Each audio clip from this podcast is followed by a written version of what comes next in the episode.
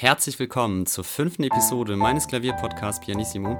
Das heutige Thema finde ich ist sehr interessant, also dranbleiben lohnt sich. Und zwar geht es heute um das Thema Musik. Was ist eigentlich Musik? Woraus besteht die Musik? Aus welchen Komponenten besteht die Musik? Und wie lerne ich die Musik ganzheitlich zu verstehen und zu spielen?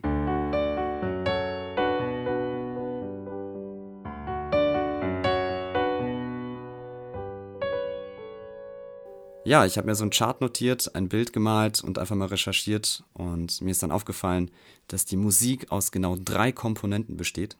Das ist ein Zusammenschluss aus der Melodik, der Harmonik und dem Rhythmus. Alle drei Komponenten sind miteinander verknüpft, die gehören zusammen, können aber auch allein existieren, ähm, je nach Musikrichtung. Wir kommen zu der Melodik. Die Melodie ist etwas, was ähm, die Musik sehr interessant macht. Und äh, die Melodie ist auch das Hauptmerkmal der Musik. Das ist auch etwas, wo der Zuhörer gleich versteht, ah, da kann er folgen, das versteht er, das befriedigt ihn oder ähm, ja, es bringt schon mal so die ersten Emotionen auf. Die Harmonie dabei, die Harmonik, die unterstützt die Melodik. Man sagt immer, wenn zwei Menschen sich gut verstehen, dann harmonieren die beiden zusammen. Und bei der Musik ist das genauso. Wenn wir zwei Töne zusammenspielen oder drei oder vier, dann kann eine Harmonie entstehen. Das heißt, zwei, drei Töne verstehen sich gut. Man legt einen Klangteppich für die Melodie und unterstützt mit der Harmonie die Melodie. Der Rhythmus macht die Musik erst spannend. Er unterstreicht ähm, die Situation oder unsere Gefühlslage ähm, der Rhythmus ist etwas, was dem Menschen am nächsten kommt, weil wir allein schon mit einem Herzschlag geboren sind, weil wir den Herzschlag unserer Mutter im Mutterleib gehört haben. Und ähm, die Uhr hat zum Beispiel einen gleichmäßigen Rhythmusschlag. Und wir sind im Alltag sehr oft mit Rhythmus konfrontiert, nur ist passiert das alles im Unterbewusstsein, ähm, weil wir es nicht sehen. Also wir nehmen das unbewusst wahr. Jetzt kommt die Frage, wie lerne ich denn die Musik? Das heißt, wie lerne ich diesen Zusammenschluss dieser drei Komponenten ganzheitlich und am besten äh, fundamental? Dafür habe ich fünf Sinneskanäle aufgeschrieben.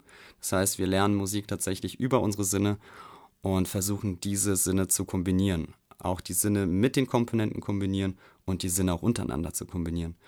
Der erste Sinn ist unser Gehör, das heißt unser Hörsinn.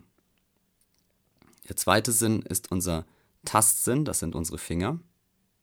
Der dritte Sinn ist unser Sehsinn, das ist unser Auge. Der vierte Sinn ist unser Verständnis, da habe ich jetzt ein Gehirn gemalt. Und der fünfte Sinn ist unser Herz, das heißt unser Gefühl. Kommen wir mal zu dem Gehörsinn. Unser Gehör ist ganz wichtig, weil wir erstmal, wenn wir etwas spielen, den Klang wahrnehmen, wie ist das Resultat, wie klingt es und dann könnt ihr auch gezielt euer Gehör dafür benutzen, dass ihr eine Klangvorstellung baut. Das heißt, bevor ihr etwas gespielt habt und die Noten gelesen habt, dass ihr vorher schon ungefähr ahnt, wie soll das, was ich gleich spiele, klingen. Also Gehör ganz wichtig für Klangvorstellung und Klang, den Klang, den ihr produziert, dass ihr ähm, dann kontrollieren könnt, war der Klang jetzt schön oder nicht. Das zweite ist euer Tastsinn. Das äh, sind eure Finger. Das heißt, dass ihr wirklich euch von früh an damit beschäftigt, dass ihr nicht äh, ständig auf die Klaviatur schaut und sondern eure Finger einfach spielen lasst und ähm, eure Finger sollen die Tasten blind ertasten. Ja, weil ihr sowieso sehr oft mit den Noten beschäftigt seid, mit dem Notenbilden, mit dem Notenlesen und deswegen wirklich von früh an schulen, dass die Finger die Tasten von alleine finden. Der dritte Sinn ist der Sehsinn. Das ist natürlich ganz, ganz wichtig.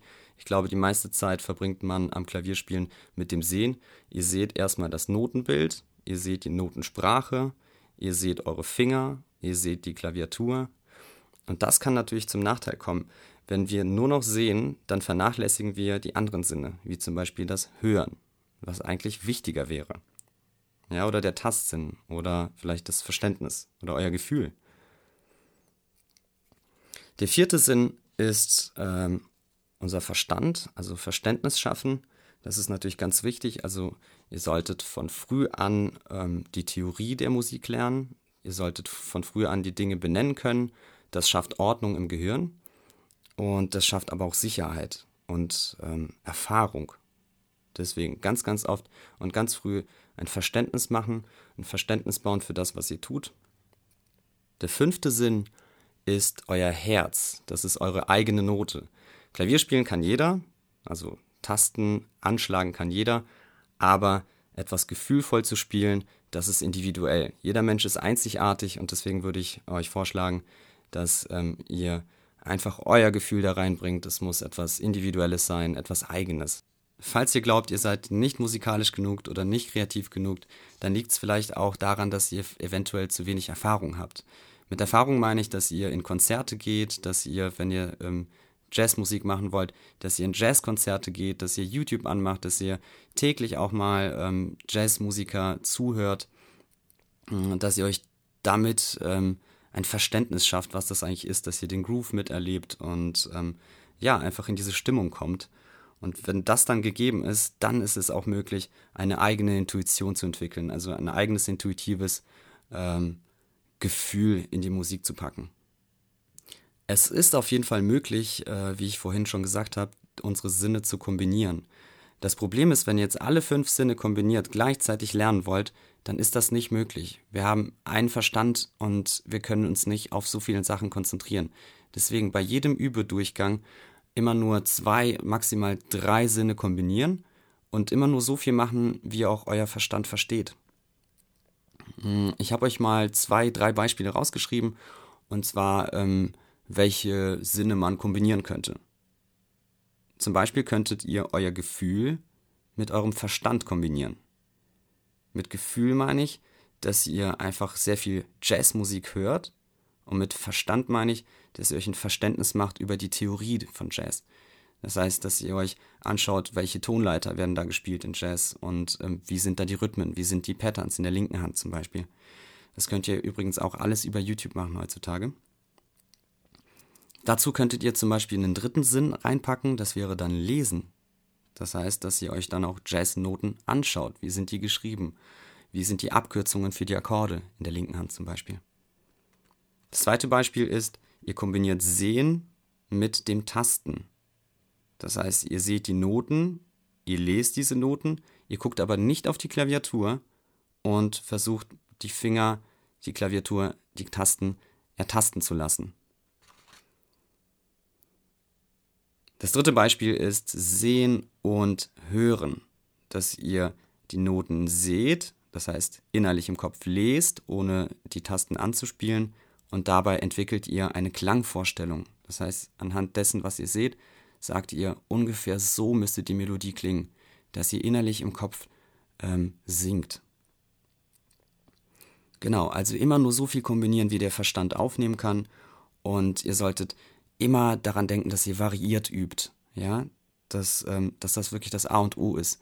Dass ihr nicht jeden Tag immer nur dasselbe übt, dann habt ihr vielleicht nur zwei, drei Sinne ähm, geübt oder vielleicht auch jahrelang nur zwei, drei Sinne geübt.